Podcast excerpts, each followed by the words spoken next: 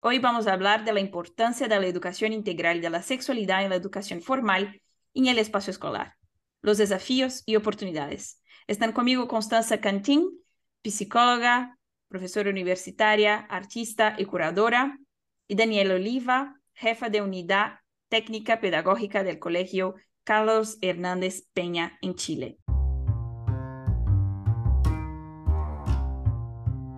Soy Esther Piñero, una periodista especializada en género, la anfitriona de Feminismos del Sur y de esta temporada Abiertamente, una serie de podcasts sobre la educación integral de la sexualidad en colaboración con la Oficina Regional de Educación para América Latina y el Caribe de UNESCO Santiago. La sexualidad es una parte integral de la vida humana. Los niños, niñas y jóvenes tienen derecho a recibir información confiable, con base científica y completa sobre el tema. Sin embargo, la educación sexual en las escuelas todavía es un tema delicado. Fueron los aportes de los movimientos de planificación familiar, el feminismo y la respuesta frente al VIH que han abierto caminos para el diálogo sobre los aspectos biológicos y la reproducción, riesgos y prevención de embarazo e infección de transmisión sexual en el ámbito educativo. Constanza, tú que trabajas con una clase específicamente sobre la importancia de la educación integral de la sexualidad, en la educación formal en el espacio escolar. Según tu experiencia, ¿quién y cómo se debe educar en sexualidad? Me parece que educar en, en, sexualidad puede educar a cualquier persona que tiene el interés, que ha investigado, que ha preguntado. Em, ¿Cómo? Me parece que primero, eh, sin miedo a preguntar, ¿no? Porque a veces, eh, por lo menos en mi experiencia, lo que yo observo en, en niveles, acá en Argentina se le llama preescolar, que es antes de la escuela formal, en nivel primario, en secundario, incluso en universidades, quizás lo que hay es mucha distancia entre eh, la legalidad que acompaña esa educación sexual. Es decir, por lo menos en Argentina hay una ley que se promulga en el 2006, hace muchísimos años, casi 20 años ya, que implica obligaciones para quienes estamos educando y derechos para quienes están en el lugar de aprendices em, y que además nos protege como educadores, como profesionales de la educación y de la salud a la hora de abordar estos temas. Y a veces no conocer esas leyes, por ejemplo, nos deja un poco perdidos porque no sabemos que tenemos que hacerlo, eh, que si no sabemos cómo hacerlo podemos pedir ayuda, podemos delegar. En principio eso, eh, por lo menos eso es lo que he observado en, en, general. Una vez que uno conoce esa ley, dice, ah, mira, esto lo puedo abordar, lo tengo que abordar, y aparecen las otras preguntas, que es, bueno, ¿cómo lo abordo? Que ahí ya es el caso por caso, me parece, eh, que por supuesto cada país, incluso Chile también tiene, eh, acompañando esas leyes, estos programas políticos que en Argentina se llama la ESI, programas políticos de educación, vienen cuadernillos, viene toda la parte práctica, ¿no? A pesar de estas leyes, ¿no? Y de todos los avances en la educación integral de la sexualidad en la región, existe todavía mucha resistencia a la educación integral de la sexualidad que es a menudo una muestra de una oposición más amplia a la plena realización de los derechos humanos de grupos específicos, en particular de personas jóvenes, mujeres, personas lesbianas, gayes, bisexuales, transgénero, intersexuales y en cierta medida las propias niñas y niños. Algunos estiman que la educación en sexualidad atenta contra ciertos valores tradicionales y religiosos el cuestionamiento que suele aparecer en estos debates y en las redes sociales digitales es, ¿educación sexual para qué? Así que les pregunto cuál es el mayor desafío para ustedes en la implementación de la educación sexual en el espacio escolar.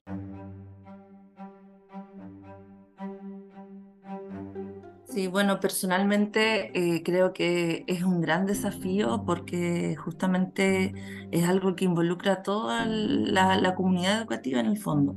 En, mi experiencia creo que es un desafío porque primero eh, justamente están todas estas concepciones previas que tiene cada uno sobre cómo se aborda la, sexualidad en la escuela y justamente está primero el, el traspasar el enfoque a los padres, porque si ellos no están informados, si ellos lo ven como algo negativo en el fondo, eh, eso también eh, nos limita de cierta forma la escuela. Entonces, en nuestro caso, nosotros es algo que, que tenemos que primero eh, comunicar para qué a los padres. Concientizar en el fondo que la educación sexual es un todo, que, que, no es solamente un área como ellos lo ven, porque definitivamente si uno habla de educación sexual, finalmente ellos lo ven como algo negativo, como que en el fondo vamos a hablar temas no pertinentes con los estudiantes, pero nosotros como escuela hemos tenido que concientizar primero los padres, que es algo integral, que se trabaja desde el autoconocimiento, desde la educación emocional. Entonces, son varios temas que, hemos tenido que ir traspasando como escuela. Y también eh, trabajándolo con los docentes, porque muchos también tienen esta, esta misma concepción que los padres como algo negativo, como algo que está de repente que no se puede abordar, por ejemplo, como decía Constanza, desde los niveles más pequeños. O sea, ellos creen que la educación sexual en el fondo es como, en nuestro caso, nuestro nivel más alto de estudiantes, los niños que están en octavo básico, que son estudiantes que tienen 12, desde 12 años hasta 14 años. Entonces ellos eh, inicialmente era como ya, educación sexual solamente para los estudiantes de octavo básico. Entonces eh, también empezar desde ahí, que es algo que se trabaja desde los estudiantes más pequeños y justamente eh, es para formarlos no solo para, para su vida sexual o, todo eso, sino que para formarlos desde su autoconocimiento, desde la autovaloración. Entonces, algo que nosotros así nos ha desafiado como escuela. Es como verlo realmente como un todo. Y para ti, Constanza, ¿cuáles son los desafíos en la implementación? Sí, un poco lo que decía Daniela también se ve acá mucho. Em, creo que es eh, en parte desconocimiento, ¿no? Que no es lo mismo que, ser ignorante o no haber estudiado. Simplemente no me enteré, ¿no? No me enteré que ahora el colectivo sale 30 en lugar de 10 y no llevé cargada la tarjeta del colectivo. No hay nada de malicia en eso y me parece que hay que quitarle un poco de peso y empezar a enamorarse un poco de hacer preguntas, ¿no? Em, en el consultorio, por ejemplo, los papás vienen mucho, ¿no? No sé si mi hijo es homosexual o heterosexual, y le preguntaste, le pediste que te explique qué, piensa, o me parece que hacer la pregunta es eh, fundamental. Primero, desconocimiento del amparo legal que tenemos como profesionales de la educación, de la salud, como docentes, que implica una obligación, que implica una práctica. También lo que decía Daniela, ¿no? Eh, ¿Qué es la sexualidad? Por lo general la, sexualidad queda asociada a la genitalidad, queda asociada, por supuesto, a una cosa eh, muy pornográfica de nuestra sociedad patriarcal, ¿no? Y de un porno también muy específico, muy de heterosis, género, blanco, clase media alta, que también es muy violento, ¿no? la temática del porno también entra en la educación sexual integral. Em, y, la sexualidad es mucho más que eso. La sexualidad es, eh, te diría, hasta un modo de estar en el mundo, eh, una manera de, expresar mi identidad, hay una diferencia entre lo que es sexualidad, género, identidad de género. Eh, hay un montón de diferencias entre eso que también son muy lingüísticas, varían de país a país, y yo sé que, ustedes van a tener encuentros con un montón de personas que, saben muchísimo más de eso que, que yo, eh, y me parece buenísimo. Em, y me parece eso, fundamentalmente que el desconocimiento no tendría que ser un problema y a veces se convierte en un obstáculo epistemológico a la hora de abordar estas temáticas. Y la pregunta no tendría que estar mal, no sé, Esther, cuando me convocaste vos a mí, lo primero que me preguntaste es, ¿por qué pronombres querés que te llame? Eh, ¿Qué nombre, con qué nombre te sentís identificada? ¿Es este que figura formalmente o es otro? Eh, y es básicamente también una manera de arrancar, ¿no? Yo arranco una clase le envío un formulario a mis alumnos eh, o pregunto charlando si son chiquititos eh, y me voy enterando, porque también establece un respeto y un punto de vista. Yo quizás después me olvido que vos querés que yo me refiera a vos como no binaria, pero eh, ya te pregunté, ves que estoy haciendo un esfuerzo, entonces ya cambia absolutamente el tema de la inclusividad, que en definitiva es de lo que estamos hablando. Y después hay toda una, una dificultad, sobre todo en nuestros países, que tiene que ver con la materialidad y las condiciones de materialidad. La realidad es que a un docente que está cobrando su sueldo seis meses más tarde y luego se lo descuentan entero por los impuestos a las ganancias, o que está precarizado, o que cada vez le piden más cosas, es un docente, una docente, un docente que le queda menos tiempo para dedicarse a las cosas que seguramente le interesan, porque si te dedicas a la educación, querés eh, trabajar en esto. Y por último, veo también muy poco docente incluido en el sistema de educación formal que sea eh, no heterosexual cisgénero.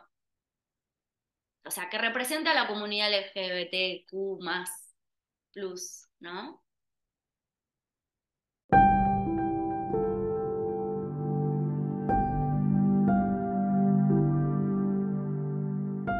Sí, por supuesto, la cuestión de la representatividad es, un problema constante en nuestra región.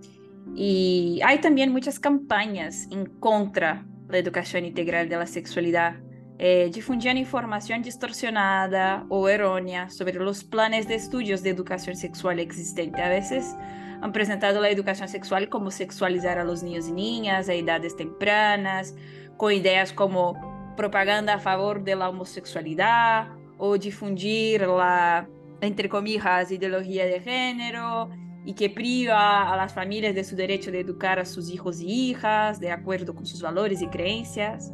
Es importante aclarar informaciones y derivar mitos, ya que se sabe que la educación en sexualidad tiene impactos positivos importantes.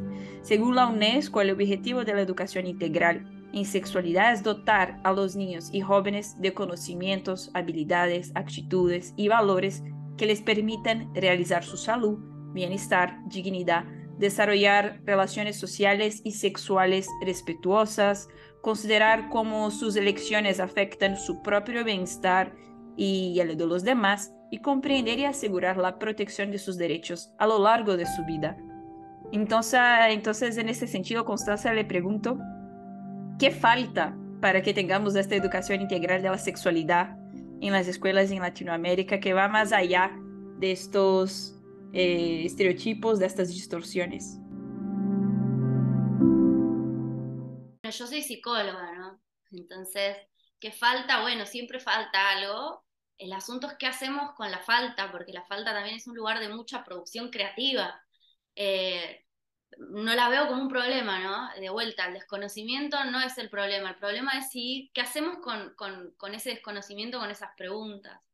Yo tuve la suerte de trabajar con un montón de maestras y maestros que, que trabajaban la educación de género eh, de manera espectacular. Un poco, bueno, los problemas te los mencioné recién, ¿no? Cierto desconocimiento, las condiciones de materialidad, bueno, podríamos estar horas, pero también me parece que es muy provechoso, eh, por lo menos desde mi punto de vista, aprovechar estos espacios de difusión también para contar lo que sí hay, que quizás no se sabe que hay, porque el desconocimiento no es de significado, sino también de qué recursos tenemos.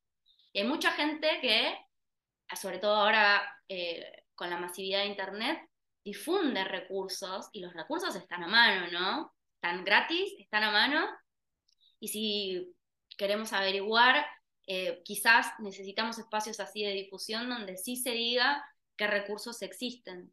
Em, como te decía, trabajé con maestros y maestras y maestres espectaculares y desde luego, como decían ustedes más temprano, ¿no? Eh, eh, en salita de cuatro, acá en Argentina le decimos salita de cuatro a, los niños que están antes de entrar a la, a la, primaria y tienen cuatro añitos, entre cuatro y cinco, ¿no? Están ahí. Y por supuesto no les, se les enseña a usar un preservativo. Eh, claramente, pero además porque no tendría sentido eh, en absoluto. Y sin embargo he tenido la experiencia maravillosa, estoy pensando en una maestra en particular, Roxy era una genia, agarraba, se ponía a jugar con los nenes y con el juego de la cocina empezaba, bueno, ¿y quién limpia en casa? ¿Y quién no limpia en casa? ¿Y quién va a lavar los platos ahora? Y bueno, todos tenemos que lavar los platos. Y a veces esos juegos los hacía delante de los papás. Entonces aparecía esto de, ¿ves? Esto es educar en eh, sexualidad y eh, está buenísimo. O que las filas sean mixtas, que las filas, los cordoncitos antes de izar la bandera o lo que sea, no sean nenes y nenas. Em, hay un montón de intervenciones de Margarita Roncarolo, eh, que es una excelente docente y artista argentina, que nos dejó físicamente durante la pandemia. Eh, y todas las intervenciones de, de, Margarita Roncarolo están online, están en YouTube, y son brillantes y puedes hacer adaptaciones. Eh, y también notar la diferencia entre un abordaje entre un nivel y otro. En Argentina están los cuadernillos de ESI, son cuadernillos llenos de actividades para hacer, llenos de preguntas para hacer. Algunas, por supuesto, todo lo que viene desde la formalidad quedaron de modé, porque lógico, es una ley que se promulgó en el 2006, entonces lo primero que notan los chicos cuando la investigamos en la facultad es, profe, esto es muy binario, ya quedó atrasado. Sí, fíjense que si bien ya quedó atrasada, todavía no se aplica. En algunos lugares, no en todos, en muchos lugares sí. Em, y me parece que también es quizás enfocarse en los beneficios que trae sí trabajar en estas temáticas. Los beneficios son muchos. Eh, que una familia entienda lo que es la sexualidad, eh, que un docente se anime a hablar de esto, porque muchas veces ya saben cómo hablarlo, ¿eh?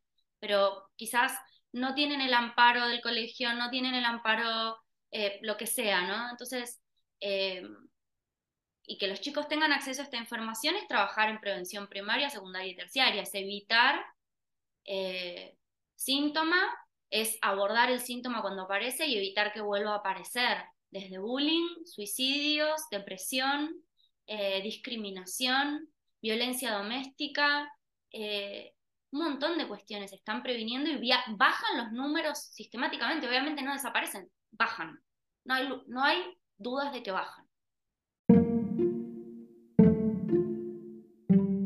Y existen también diferentes formas de abordar la educación integral de la sexualidad para prevenir el embarazo adolescente, enfermedades de transmisión sexual como el VIH, eh, educación sexual para prevenir además, como comentas, la violencia sexual, la violencia de género, la violencia doméstica, la educación sexual también para educar en derechos, ¿no? Para que sepan cuáles son sus derechos en relación a género, las diversidades, eh, también la educación integral de la sexualidad ha demostrado su efectividad para promover estilos de vidas más saludables, ¿no? menos violentos también, como comenta Constanza.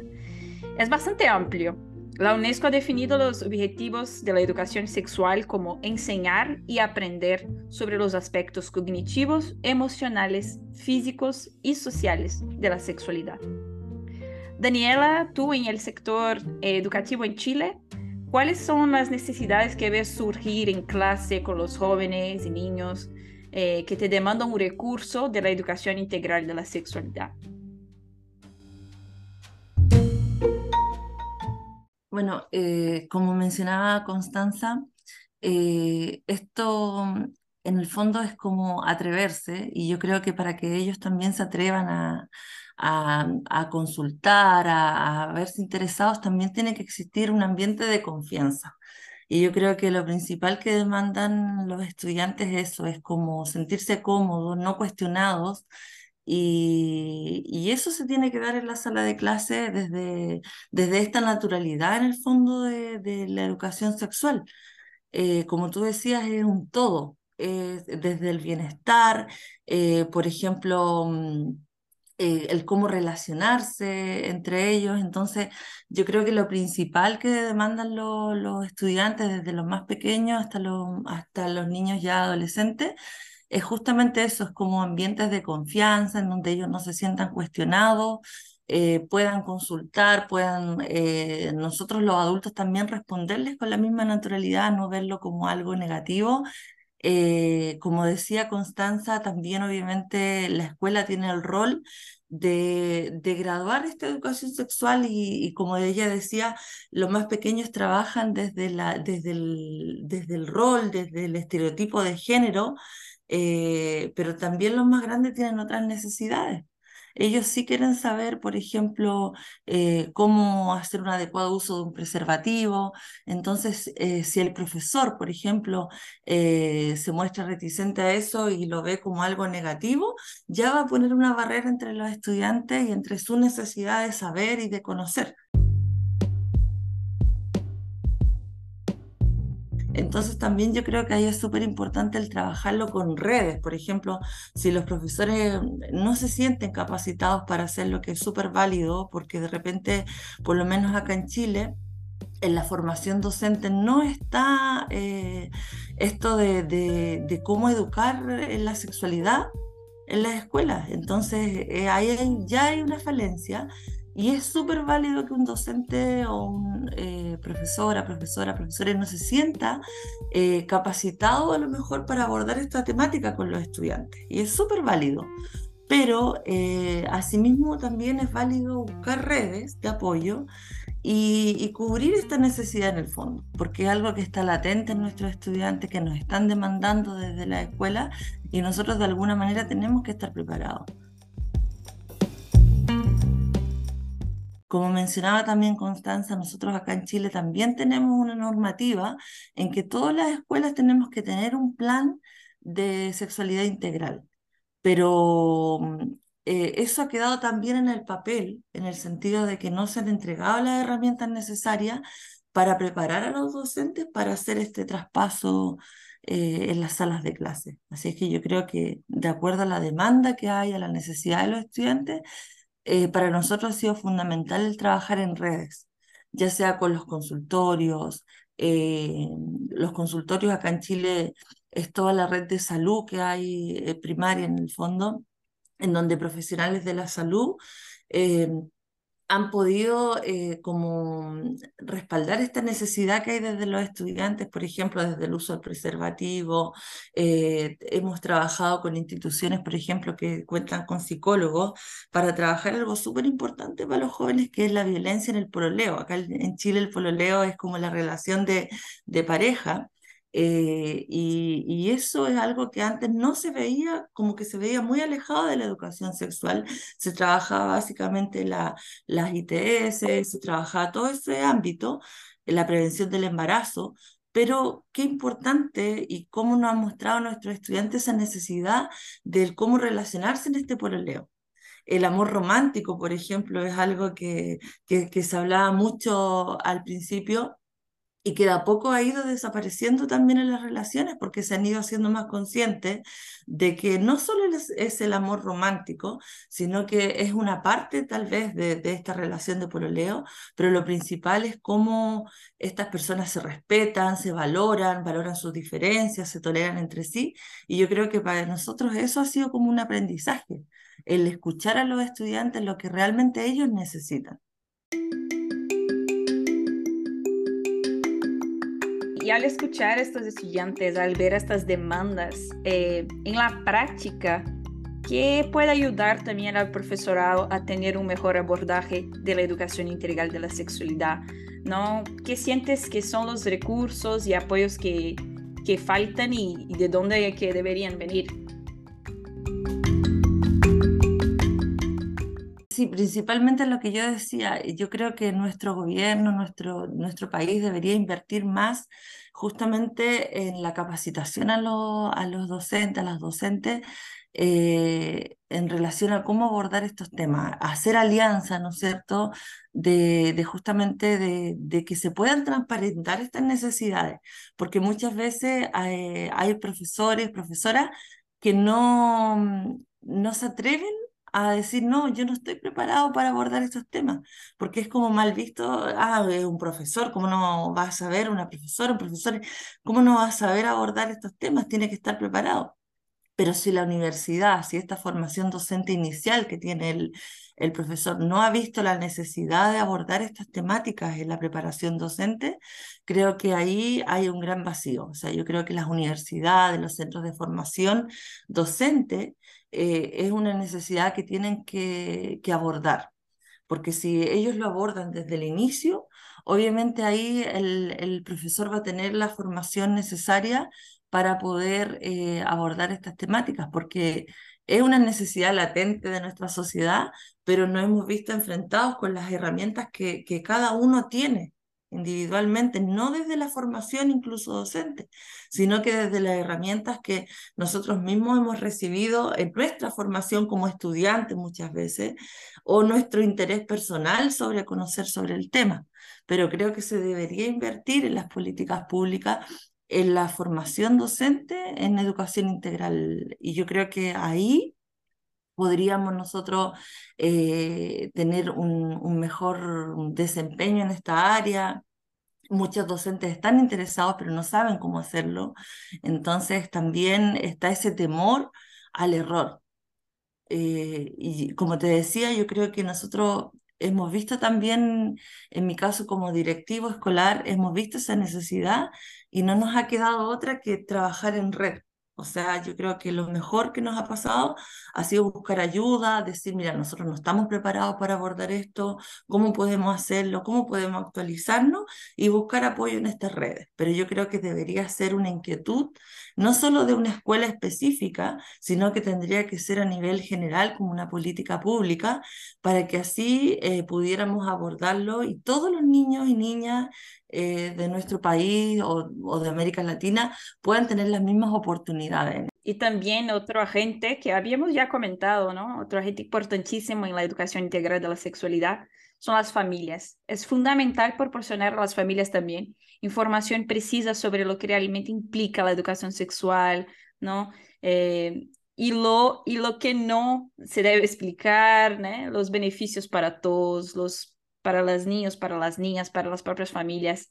Entonces, en tu mirada, Constanza, ¿cuáles son algunas estrategias de aplicación para que las escuelas, los profesores y las familias estén alineados con la educación integral de la sexualidad de forma efectiva? Bueno, magia. Eh, nunca va a haber un alineamiento total, me parece, ¿no? Esa, es la parte entretenida de nuestro trabajo que no... Es, imposible que haya un acuerdo total.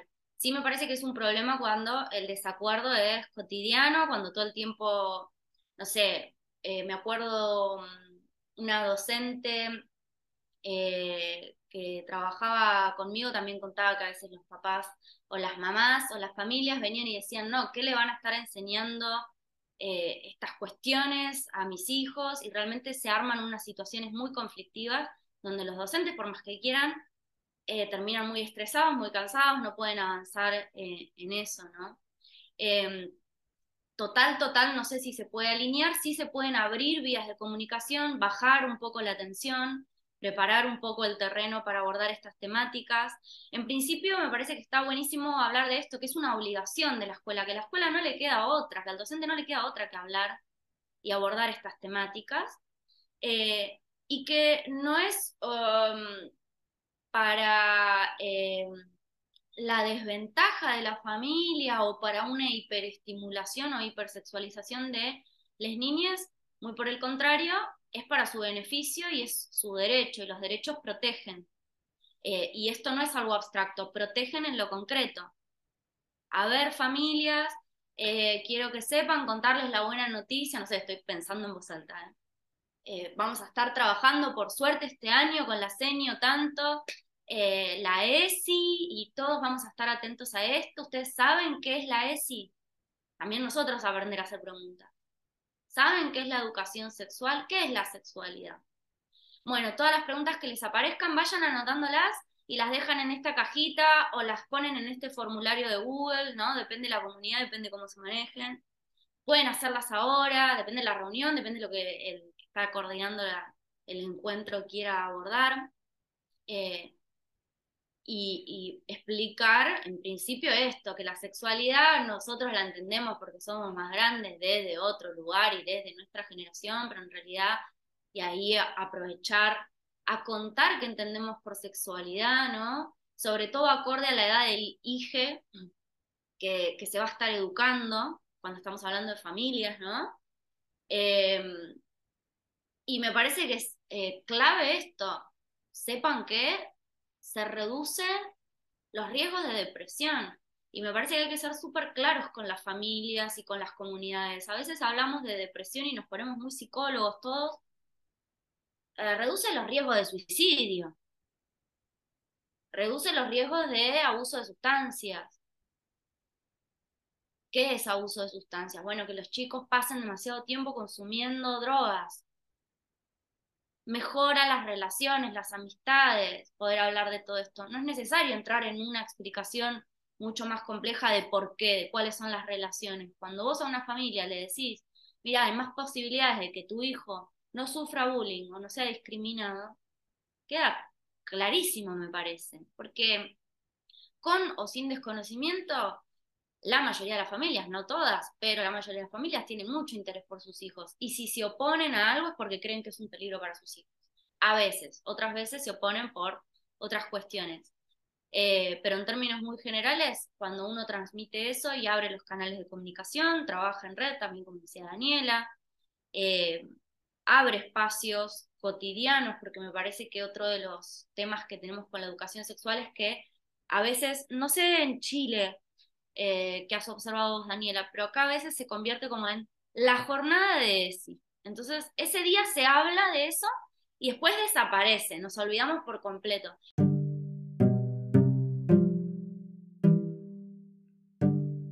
me parece que es preferible tener acciones pequeñas, cotidianas, donde estamos eh, incorporando eh, ciertas acciones que tienden a la inclusión de la diversidad, definitiva, ¿no? Llega el alumnito, em, llega Tomasito con unos collares de la abuela y eh, un chal rosa con brillos y quiere ponerse a bailar. Y mm, otra de las maestras con las que trabajé, trabajé yo, que era una genia absoluta, bueno, Tomasito eh, hace su show ahora acá delante de todos y después nos sentamos y hacemos las sumas de matemática y no sé qué, no sé cuánto. Ya ella está normalizando que acá nadie se va a reír de esto y esto no tiene, digamos, y, eh, y no es que ella preparó esa situación. Porque el asunto es ese, es que la mejor educación en estas temáticas es que no es la jornada que vos preparaste, sino qué pasó cuando pasaron las cosas, ¿no? Cuando se dieron. Me gustaría agregar, justamente eh, estoy súper de acuerdo que estas son acciones que se hacen día a día y que tienen que ir eh, estando justamente integradas dentro de nuestro quehacer educativo en el fondo. Eh, nosotros hace poco hicimos un cruce entre los contenidos, eh, entre los objetivos curriculares en el fondo de educación, o sea, de ciencias naturales, eh, que estaban asociados a nuestro plan de sexualidad integral, pero también después nos dimos cuenta que teníamos que hacer ese mismo cruce con los objetivos pedagógicos que estaban desde la asignatura de orientación que se llama acá en Chile porque justamente había muchas cosas en orientación que estaban vinculadas a nuestro plan de sexualidad integral. Eh, que, van básicamente desde, desde la autoestima, desde el autocuidado. Eh, creo que también la pandemia nos abrió una puerta súper importante en cuanto a la educación socioemocional de los estudiantes. Eh, acá en Chile, por lo menos, fue súper relevante trabajar durante la pandemia y de vuelta también a la presencialidad en el fondo, en las clases presenciales, lo socioemocional. Y yo creo que eso nos abrió una puerta súper importante de cómo articular en el fondo eh, esto que antes se veía solo como, como la parte más desde el, desde el cuerpo humano, desde el conocimiento del cuerpo, también cómo se articula con estas pequeñas acciones desde desde la acción desde, la, desde lo socioemocional. Y creo que a nosotros eso fue un punto clave, porque ahí nos permite instancias como las que menciona Constanza, desde entenderlo como un todo y desde estas situaciones cotidianas en el fondo que se dan. Nosotros, por ejemplo, eh, ahora al finalizar el año 2022, nos vimos frente a la situación de plantearnos el uniforme escolar. Eh, que siempre había sido para los hombres de una forma, para las mujeres de otra, con la falda, con la polera, pero desde la misma necesidad de los estudiantes, eh, esto no es cómodo, decían, esto no es cómodo, y si yo no quiero usar la falda, eh, y que, entonces finalmente se abrió una discusión en el colegio y, fue desde cómo los estudiantes se sentían cómodos para ir al colegio, eh, en un lugar en que están prácticamente la mayor parte del día. obviamente ellos tienen derecho a sentirse cómodos y estar como ellos quieren estar. Entonces se armó una discusión frente a los estudiantes, a los profesores, a los apoderados, y finalmente se concluyó que el uniforme eh, eh, eh, institucional en el fondo es el buzo, que acá es, no sé cómo le llamarán, pero es como el, la parte como el pantalón más deportivo, la chaqueta. Entonces, estudiantes estuvieron de acuerdo en que esa era la forma en que ellos se iban a sentir más cómodos y, también lo catalogaban como algo unisex, o sea, como que no tenía género, eh, como que no marcaba que la falda tenía que ser para las mujeres y el pantalón para los hombres. Y, quedó abierta la posibilidad de que si, si quieren usar la falda, el pantalón, da lo mismo, pero eh, se va a aceptar este buzo como el uniforme oficial. Y, de verdad que la alegría que generó eso también abrió espacios como para que ellos puedan plantear su inquietud. Y yo creo que, que eso es, es como buscar desde el todo, no solo desde los objetivos curriculares en el fondo, sino como de estas necesidades que surgen desde la cotidianidad. Una cosita muy chiquita en términos de recursos, porque yo soy obsesiva del, del recursito práctico. En Chile, por ejemplo, Daniela, hay unos cuadernillos espectaculares en relación a educación mm. sexual. Eh, de hecho, muchas veces en la facultad yo uso los cuadernillos de Chile porque son mucho menos binarios que los de Argentina. Mm. ya atienden a otras cuestiones. Este, nada, eso nada más, porque mientras te escuchaba... Sí, pero eso es súper importante, por ejemplo, estos, estos mismos cuadernillos, estoy segura que no todos los colegios lo tienen acceso o lo conocen. Eh, de hecho, nosotros nos costó mucho acceder a eso, finalmente, eh, porque empezamos nosotros con este interés de, de, querer abordarlo de manera distinta, llegamos a ese material eh, y está efectivamente disponible pero mm, no todos lo conocen. Entonces, por eso es importante las políticas públicas que mencionaba y esta capacitación también a nivel, a nivel como institucional, general, para que todas las escuelas puedan tener acceso también a esos recursos. ¿Los cuadernitos son del gobierno, de alguna organización en particular? Sí. Cuando salen las leyes, sale, sale la política pública educativa correlativa y salen estas posibilidades de implementación. Como dice Daniela, muchas veces no se sabe que existen, pero existen. Estimo que deben existir también en otros países. Yo conozco la de Chile porque era la que más me gustaba para, para trabajar en... Me parecía que estaba bastante eh, interesante para ese momento, ¿no? Siempre eso... Justamente. Aparece, como dice la ley, y aparecen las orientaciones para su aplicación.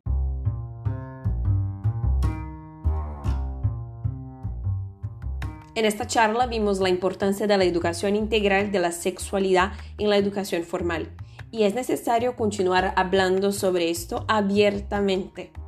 La UNESCO y otras organizaciones han publicado varios documentos sobre esto, incluyendo evidencia que pueden ser de utilidad en el ámbito educativo.